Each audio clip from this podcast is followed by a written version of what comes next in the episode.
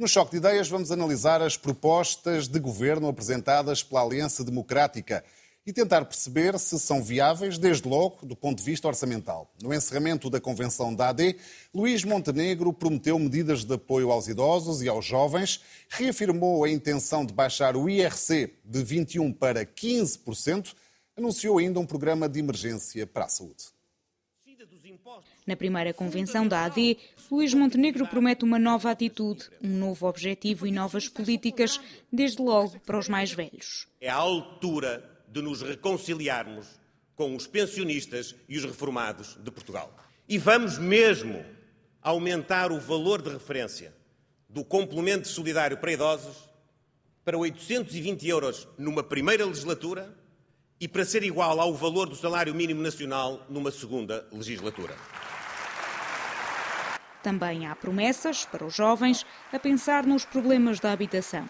Uma taxa de IRS máximo de 15% para os jovens até aos 35 anos. A isenção de IMT de imposto de selo na aquisição da primeira habitação. A garantia do Estado na parte necessária a assegurar um financiamento bancário de 100% do valor da aquisição para os jovens em Portugal.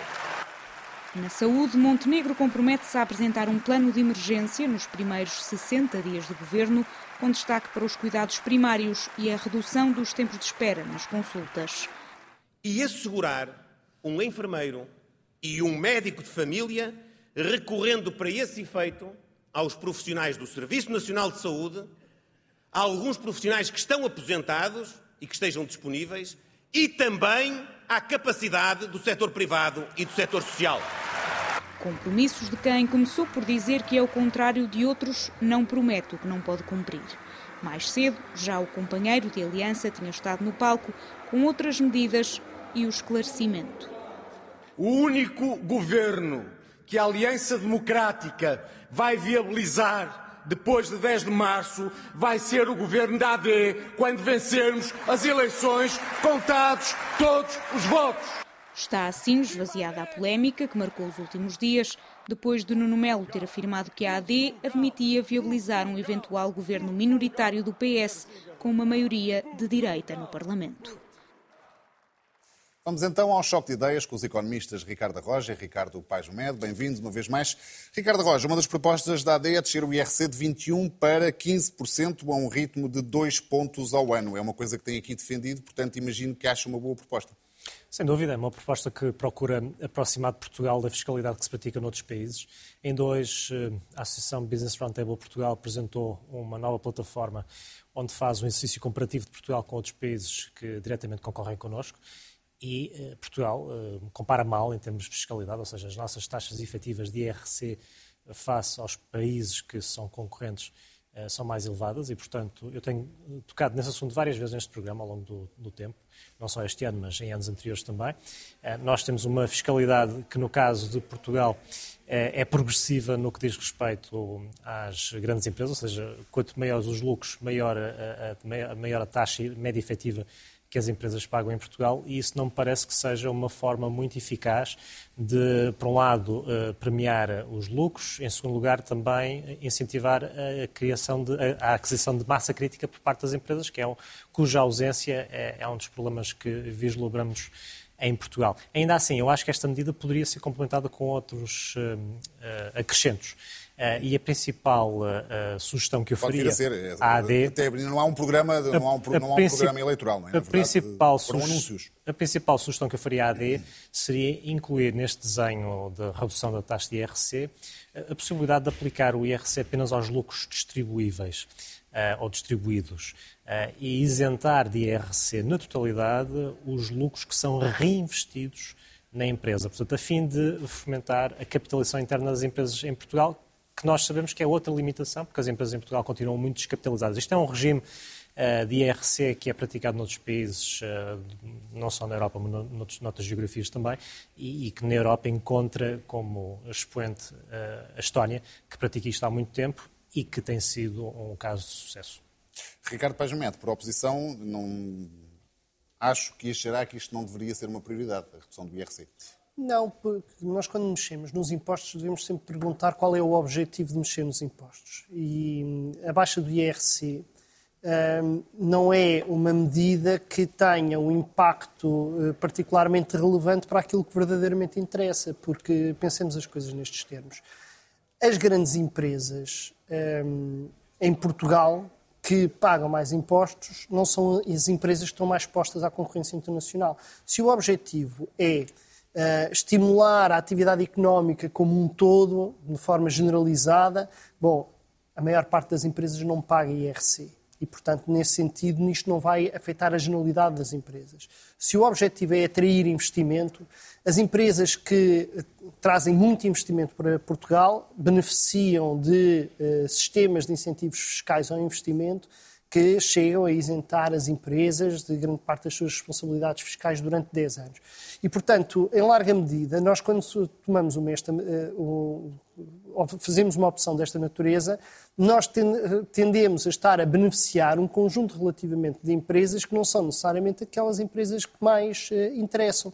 Eu sou favorável a medidas eh, fiscais que sejam orientadas e que tenham objetivos muito claros. Eu sou favorável ao regime fiscal eh, de apoio ao investimento. Eu sou favorável, por exemplo, a medidas não exatamente nos termos em que o Ricardo colocou, mas na mesma, na mesma direção, que, eh, que é a do, do incentivo ao reinvestimento dos lucros. Eh, acho que os lucros reinvestidos não devem ser tratados da mesma forma que os lucros que são distribuídos. E, de resto, isso já acontece e há espaço para continuar a acontecer. Isto é, é possível nós termos medidas fiscais que vão mais diretamente ao objetivo específico que nós estamos à, à procura. Uma medida generalista que diz baixar o IRC para todas as empresas, independentemente do que elas fazem, de qual é o seu propósito, significa, na maior parte das vezes, que nós estamos a, a reduzir o contributo fiscal de empresas que uh, beneficiam de, de, situações muitas vezes rentistas no mercado português e eu não vejo que isso seja um contributo muito relevante nem para a justiça social nem para o aumento da competitividade da economia portuguesa. Oh, Rui, gostava só de fazer, um, só fazer uma, uma observação relativamente ao argumento do Ricardo. Uh, a questão dos benefícios fiscais é evidente que há muitas empresas que beneficiam de, de incentivos fiscais, mas as taxas médias efetivas que eu sistematicamente refiro já incluem os benefícios fiscais. É importante que isso fique salientado, porque senão fica a ideia de que a taxa média efetiva mas não é disso que estou a falar. Continuamos a falar de médias, não, não estamos a falar de tipos de investimentos que nós queremos fomentar. Muito bem. Para os jovens, eh, Ricardo Roja, há uma proposta de taxa de IRS máxima de 15% até aos 35 anos, exceto eh, no caso do último escalão, têm rendimentos no último escalão. A AD promete também isenção de IMT, imposto de selo, na aquisição da primeira habitação. Promete ainda dar aos jovens até aos 35 anos, e agora passa a citar, uma garantia do Estado na parte necessária para assegurar o financiamento bancário a 100% do valor da compra da casa. A AD ataca, assim, eh, os problemas fundamentais dos jovens em Portugal? A AD vai ao encontro de, um dos, de, um dos, de vários anseios dos jovens em Portugal, nomeadamente eh, uma fiscalidade mais baixa sobre o trabalho, eh, que sabemos que em Portugal é elevada, a carga fiscal sobre o trabalho em Portugal é elevada, obviamente não, não apenas eh, em sede IRS, mas também incluindo as contribuições sociais, e vai também ao encontro uh, do anseio uh, na habitação que aflige hoje em dia muitos jovens. Indo por partes, relativamente à questão do IRS jovem, uh, a, proposta da AD, recuperando também uma proposta que o PS tinha feito já há uns meses atrás, parece-me no sentido certo. Por um lado, porque é uma redução que me parece generosa. Na prática, o que eles propõem é uma redução para um terço dos das, das, taxas aplicáveis a cada escalão, com exceção desse último escalão que se mantém inalterado, com a ideia de atingir uma taxa eh, máxima de 15%, uma taxa marginal máxima de 15% até ao penúltimo escalão. Portanto, parece-me bem e mais ainda, alarga a todos os jovens até aos 35 anos a possibilidade de beneficiar desse regime, ou seja, é mais universal do que o regime que hoje em dia vigora. Eh, e parece-me também mais generosa do que o regime que hoje em dia vigora em termos de IRS jovem. Tem um único que, se não, que eu, que, mas que, que, eu acho que é importante salientar, é que continua, mantém a discriminação face a todos os outros uh, trabalhadores que pagam IRS neste país. E, portanto, eu acho que, sendo bom, bom que a fiscalidade uh, reduza, seja reduzida para os jovens, que fosse também aplicável em certo grau, a todos os outros trabalhadores que em Portugal pagam IRS. Relativamente às propostas de habitação, totalmente favorável à abolição do IMT. Na, na minha opinião, devia ser abolido por completo, porque trata-se de um imposto sobre transações que, na minha opinião, só prejudica o mercado, neste caso da habitação, sobre o qual ele incide. Uh, o IMI parece mais do que suficiente em termos de tributação sobre o imobiliário. Uh, relativamente à garantia do Estado, naqueles 15% que os bancos geralmente não financiam, aí devo dizer que me parece um erro. Uh, e parece-me um erro porque, por um lado, o Estado está a criar responsabilidades contingentes. Estes jovens poderão não conseguir pagar aquele montante. Deduzimos que será isso das palavras de, de Exatamente. Na verdade, a medida não foi cria, cria, cria, mais uma vez, discriminação entre grupos de pessoas, nomeadamente entre aqueles que vão beneficiar desta medida e os outros que no passado tiveram que suportar as expensas próprias, eh, esses 15%. Eh, e depois, por outro lado, não estimula, pelo contrário, pode até desincentivar uma reforçada oferta no mercado de arrendamento, porque estamos a falar de um incentivo que se vai aplicar à aquisição quando, na verdade, a principal lacuna no mercado imobiliário em Portugal, na habitação, está na falta de oferta suficiente de arrendamento. E, portanto, se há que introduzir medidas fiscais na habitação, eu sou da opinião que deveriam ser focadas em aumentar o arrendamento, a oferta de arrendamento, e não propriamente em subsidiar a aquisição de, de casa. Ricardo Paz Médio. Olha, eu parece-me que estas medidas uh, têm uh, um tom de, de, bondade muito grande e, e, há uma tendência enorme para se simpatizar com isso, mas elas, uh, a meu ver, são muito problemáticas. Elas, para já, devemos, mais uma vez, eu digo, medidas fiscais, temos de perguntar para que é que elas servem. Neste caso, o PSD diz muito claramente para que é que elas servem. Ele diz que estas, o que vem escrito é estas medidas servem para evitar a fuga de jovens para o estrangeiro, a imigração dos jovens. Bom, vamos lá ver se nos entendemos. De acordo com algumas contas que foram feitas, eh, para um jovem até aos 35 anos que receba um salário de 1.500 euros e que não tenha nenhum benefício fiscal, que é uma coisa rara. Um jovem que receba 1.500 euros não é uma coisa comum em Portugal. A média de salarial dos jovens é de 900 euros. Portanto, 1.500 euros não é uma coisa comum. Portanto, é raro haver jovens, não é raro, a, a percentagem é pequena dos jovens que têm salários de 1.500 euros até aos 35 anos e a percentagem dos que não têm uh, nenhum benefício fiscal é baixíssima. Mesmo para estes casos extremos, que são casos já muito extremos, muito raros, o máximo que eles iriam beneficiar era 140 euros por mês. Para a esmagadora maioria dos jovens, não beneficiam nada, porque a taxa de IRS que, passa, que, pagam neste momento é inferior a 15%. E, portanto, eles não iriam beneficiar disto. Os que iriam beneficiar, que já eram poucos, iriam beneficiar poucas dezenas de euros nas melhores das hipóteses. E eu pergunto-me, como é que isto evita qualquer espécie de imigração em Portugal? Alguma vez um jovem está a medir dezenas de euros com aquilo que pode ganhar na Suíça, na Alemanha, em França, em países para onde os jovens imigram, onde tem vindo nos jornais, recebem duas, três, quatro vezes mais do que recebem em Portugal. Seja, é uma medida que, para os objetivos que tem, é inconsequente. Na verdade, o que ela está a fazer é uma distribuição de, daquilo que são benefícios fiscais que, a meu ver, é incorreta, porque, como só as pessoas que recebem mais dinheiro é que vão beneficiar delas, estão, nesse, nesse sentido, a ter um, um efeito regressivo.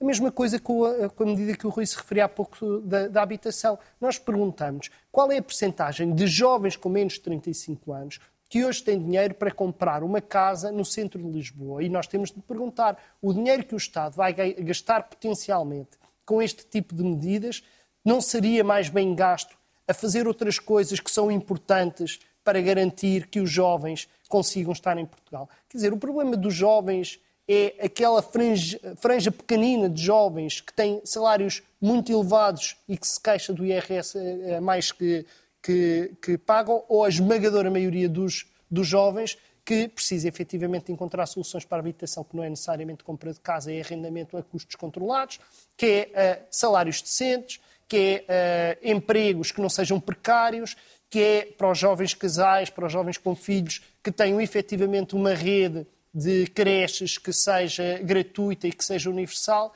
Portanto, há aqui uma retórica eh, de, de uma certa aparência de, de, modernidade, de apelo à juventude, que, a meu ver, eh, tem impactos que são relativamente contidos para o universo que se está a falar e que não atacam alguns dos problemas que são fundamentais no nosso país. Apela à vossa capacidade de síntese. A AD recupera a proposta da CIP de um 15º mês livre de impostos e contribuições, mas aplica a prémios de desempenho com o tal limite de um vencimento mensal.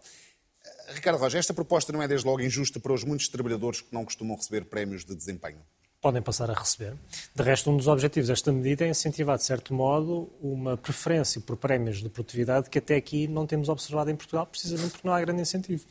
E, portanto, esta medida tem o condão de, por um lado, uh, introduzir uma cultura de maior meritocracia na forma como as pessoas são avaliadas em Portugal. Ainda a semana passada falávamos sobre a cultura de trabalho em Portugal e eu salientava que um dos aspectos que nós deveríamos incentivar seria precisamente uma diferente valorização do contributo que cada pessoa tem para as suas respectivas organizações e, portanto, o Prémio de Produtividade é uma forma de ir ao encontro dessa nova cultura de trabalho que falta uh, frequentemente em Portugal. Eh, é uma forma também de aumentar o rendimento das pessoas numa altura em que as pessoas se queixam eh, da, questão salarial eh, e é uma forma de aumentar os salários procurando de alguma forma contornar, a expressão tem que ser essa, a elevada carga fiscal sobre o trabalho que já sentimos em Portugal, daí a isenção de IRS eh, e também de contribuições sociais. Portanto, eu confesso, ainda para mais está balizado em termos de valor, portanto, não, não é ilimitado, portanto, é, é um limitado até um vencimento mensal, portanto, introduz também uma restrição, de forma que eu vejo só pontos positivos nesta matéria e, portanto, oxalá ela possa conhecer a luz do dia, embora o PS tenha chumbado uma proposta muito idêntica que o PSD fez, aqui há uns meses atrás, em sede de discussão do Orçamento de 2024. Ah, vê, vê aqui coisas positivas, Ricardo Paz Medo? Eu acho que é difícil uh, só ver coisas positivas, porque as coisas negativas são demasiado óbvias. Basicamente, nós o que estamos aqui a fazer é criar um sistema de isenção fiscal e contributiva. Basicamente, o que nós estamos a dizer é, em vez de se fazer uma coisa porque não se tem coragem, quer dizer, vamos baixar a TSU. Baixamos a TSU, é uma medida que causou uma polémica muito grande. Vamos baixar a TSU, ou seja, a contribuição que é paga para a Segurança Social. Vamos baixar a TSU e vamos baixar os impostos. Em vez de fazer isso, cria-se aqui uma forma sexy de fazer exatamente o mesmo. Mais uma vez, criando aqui uma, uma situação que é aumento das desigualdades, porque nós temos uma situação em Portugal que é, já temos um peso muito grande dos impostos indiretos, ou seja, principalmente o IVA. Os impostos indiretos são impostos regressivos. Ou seja, são impostos em que pesam mais no orçamento das pessoas com menos dinheiro do que das pessoas com mais dinheiro. Uh, e isso significa que quanto mais dependermos de impostos indiretos e menos de impostos diretos, como o IRC, aumenta a desigualdade, diminui a distribuição de rendimentos em Portugal. E esta medida o que está a fazer é uma forma encapotada de reduzir os impostos, indiretos, os impostos diretos. Ou seja, para se conseguir manter a mesma capacidade de financiamento, ter-se de aumentar os impostos indiretos. Se não se quiser aumentar os impostos indiretos, a forma de compensar esta redução de, de, de, receita fiscal e contributiva é só uma, é reduzir os apoios sociais, é reduzir uh, os serviços públicos. E, portanto, é preciso que a gente seja, é, convinha que estes partidos fossem claros sobre aquilo que querem fazer. Estão a, a, a dilapidar a receita fiscal e contributiva. É isso que estão a fazer, não é outra coisa. Digam o que é que querem fazer a seguir se querem compensá-lo através de um imposto mais regressivo como o IVA ou se querem reduzir os serviços públicos. Há que ser claro. Mas isso o Ricardo não... Paz Meto tocou aqui num ponto, que era o ponto que eu queria que no tempo que nos resta uh, discutíssemos, não é só a Aliança Democrática. Uh, na generalidade dos partidos é isto que tem apresentado, medidas que aumentam a despesa e, em princípio, uh, reduzem a receita. Como é que se compatibiliza isto com contas públicas equilibradas? Neste caso também é uma promessa do PSD ou seja, com déficit zero ou com mesmo com excedentes orçamentais? Sim, no caso do, da, da, Aliança Democrática, eh, não temos ainda acesso ao cenário macroeconómico que eles antevêem para a próxima legislatura. Eh, mas têm sido algumas notícias e com base nas notícias que têm sido, aquilo que se depreende é que uh, eles antecipam que a redução fiscal uh, e a melhoria das condições de contexto, que é sempre uma questão frequentemente citada pelo, pelo PST e, e, e, pelo outro partido que com ele concorre, na AD, que possam criar condições para um crescimento mais vigoroso em Portugal. E, portanto, estão certamente a contar com o aumento da taxa de crescimento do PIB, que de alguma forma possa exceder a taxa de crescimento da despesa pública, que também estará associada a algumas das propostas que também já vimos. vimos Isso é contar com o número da galinha, como diz, o, como diz o povo? É, é, obviamente, há um elemento especulativo, eh, que a sabedoria popular traduz com essa expressão. mas há também depois que ver de que forma é que o PST e o CDS propõem tornar mais eficiente a despesa pública. Há duas áreas que são incontornáveis, a educação e a saúde.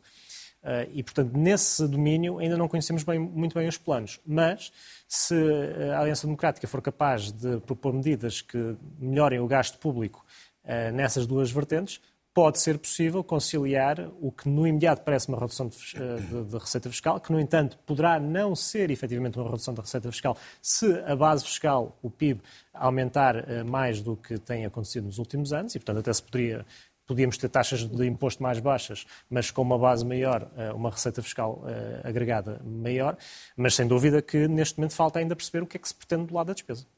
Portanto, é possível, apesar de tudo, no seu ponto de vista, eventualmente é possível, acomodar é, é plausível, tudo isto, mantendo contas é, é plausível, mas falta, obviamente, ver o que é que se pretende do lado da despesa. Ricardo Paz Medo. Vamos lá ver. Eu vou dar os exemplos, não é eu dar os exemplos, é fazer a listagem das medidas que nós conhecemos. É reduzir o IRC, reduzir o IRS, aumentar o complemento uh, uh, solidário, solidário, para idosos, uh, aumentar os vouchers para consultas e cirurgias de especialidade no Serviço Nacional de Saúde, ter o médico de família para todos, repor de forma faseada o tempo de serviço dos professores, universalizar o ensino pré-escolar, alargar a ação social escolar, isentar de IMT e imposto de selo a aquisição de habitação para menores de 35 anos. Ou seja, reduzir os impostos há lá iniciativa liberal. Aumentar as despesas públicas, há lá PCP e Bloco de Esquerda. E, ao mesmo tempo, reduzir a dívida pública, há lá Mário Centeno. Isto é o programa da AD. É um programa miraculoso. E conta com aquela fada de confiança, mais ou menos, que, que a senhora Liz Truss propôs no, no Reino Unido. É a gente deixa aqui os impostos em 6 pontos percentuais, o IRC 6 pontos percentuais, e não imaginam a explosão de crescimento económico que daí vem. Isto, isto, não faz sentido nenhum, mas também não é para fazer sentido nenhum. Hoje uma colega minha dizia-me o que é que vais discutir? Vou discutir o programa do PSD. A, a sério, isso interessa-te? E eu perguntei-me, tu não lês? Não, eles já deixei de ler há muito tempo, eles nunca cumprem aquilo que dizem. Quer dizer, e o PSD... Não se refere a eles, refere-se ao PSD em concreto ou em geral aos partidos? Bom, não sei exatamente, não perguntei, não perguntei, não, não procurei esclarecer. É que esse, esse, esse elencar de medidas parece-me que é um bocado...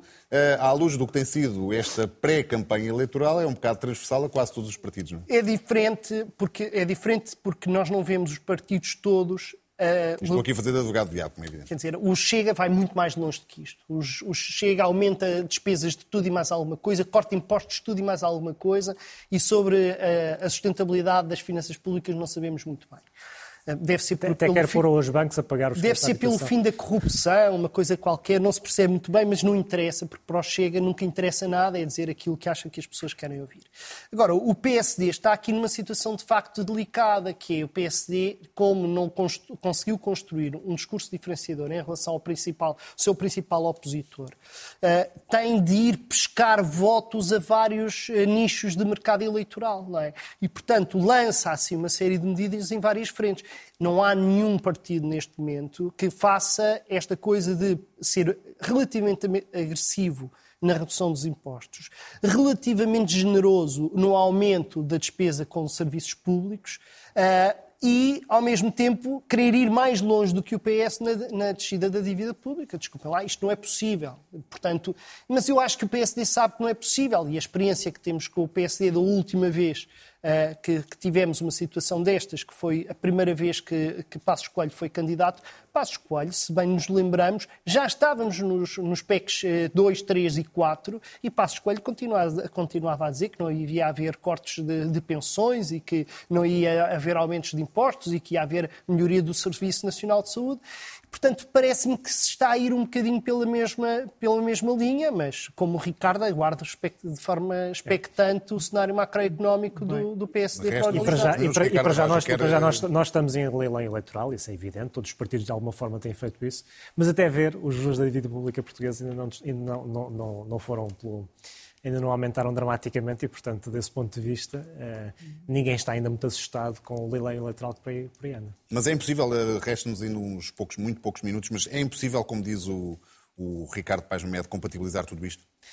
É difícil, porque a maior parte das medidas que têm vindo a ser propostas implicam, de facto, eh, uma redução dos impostos no imediato e um aumento da despesa. Mas, insisto, mas, se o PIB crescer a um ritmo superior àquele que tem vindo a crescer, é perfeitamente compatível a ideia de termos taxas de imposto mais baixas e uma receita fiscal mais, mais elevada. Eh, como é que se gera a despesa pública? Aí, na minha opinião, é que está o busilis da questão. Se a despesa pública crescer a um ritmo inferior ao, ao crescimento do PIB, é possível que tenhamos o tal equilíbrio orçamental que o PSD, é exemplo do PS, propõe, é, é exemplo, e em ambos casos também propõe de uma redução de dívida pública para cerca de 90% do PIB, é, e portanto não tem grandes diferenças aí. É, agora, é preciso ver as propostas, e, e aí, pronto, aguardemos. Aguardamos também pelo programa do governo de Ricardo Paz Médio. Quer terminar? Não, quer dizer, eu acho que é, é, seria muito útil uh, eu até eu não, quero, não me quero armar em, conselheiro do PSD, mas quer dizer, o PSD está numa situação relativamente confortável em que, como não tem grande possibilidade de diferenciação em relação ao PS, a não ser esta coisa de querer baixar o IRC, no fundo, a optar por mais desigualdade na esperança que haja mais competitividade, é isso que o PSD faz. Em muitos países isto não funcionou, mas pode-se dizer é uma aposta que se faz de, de, diferenciação. O PSD poderia simplesmente dizer, olha, nós queremos fazer mais ou menos como aqueles senhores fizeram, mas melhor. Uh, e, e, tentávamos convencer apenas disso. Poupávamos um bocadinho a esta feira de, de promessas que nós sabemos que não vão ser cumpridas. Uh, mas até agora não tem sido isso. Não sei se vai ser assim até ao fim da, da, da campanha. A verdade é que o PS ao longo dos anos também prometeu muito investimento público e foi sempre tudo falhado. É, no investimento público é completamente verdade. E não é só no investimento público. Há outras áreas onde nós eh, percebemos que aquilo que o PS se propôs fazer não conseguiu fazer. Na área da educação nós temos eh, vários exemplos, na saúde temos muitos exemplos disso. Na Agora, nós, eu não vejo hoje o PS a fazer este tipo de, de cena, a propor coisas que são marcadamente impossíveis de compatibilizar. Uh, e, portanto, isto é uma coisa que põe em causa a credibilidade dos partidos. E o PSD, mais do que o PS, precisa dessa credibilidade neste momento. O PS está a tentar reiterar objetivos que já devia ter eh, cumprido nos últimos oito anos. Pois está bem, mas quer dizer, apesar de tudo, nós não olhamos para eles e dizemos Agora, que isto é impossível de compatibilizar. e o problema é Ricardo esse. Paz Mendes, Ricardo Roja, mais uma vez, obrigado pela vossa presença. É tudo. Este programa vai ficar disponível em RTP Play. Pode também ouvir este choque de ideias em formato podcast nas plataformas digitais. Voltamos na próxima terça-feira. Até lá, tenha uma excelente semana.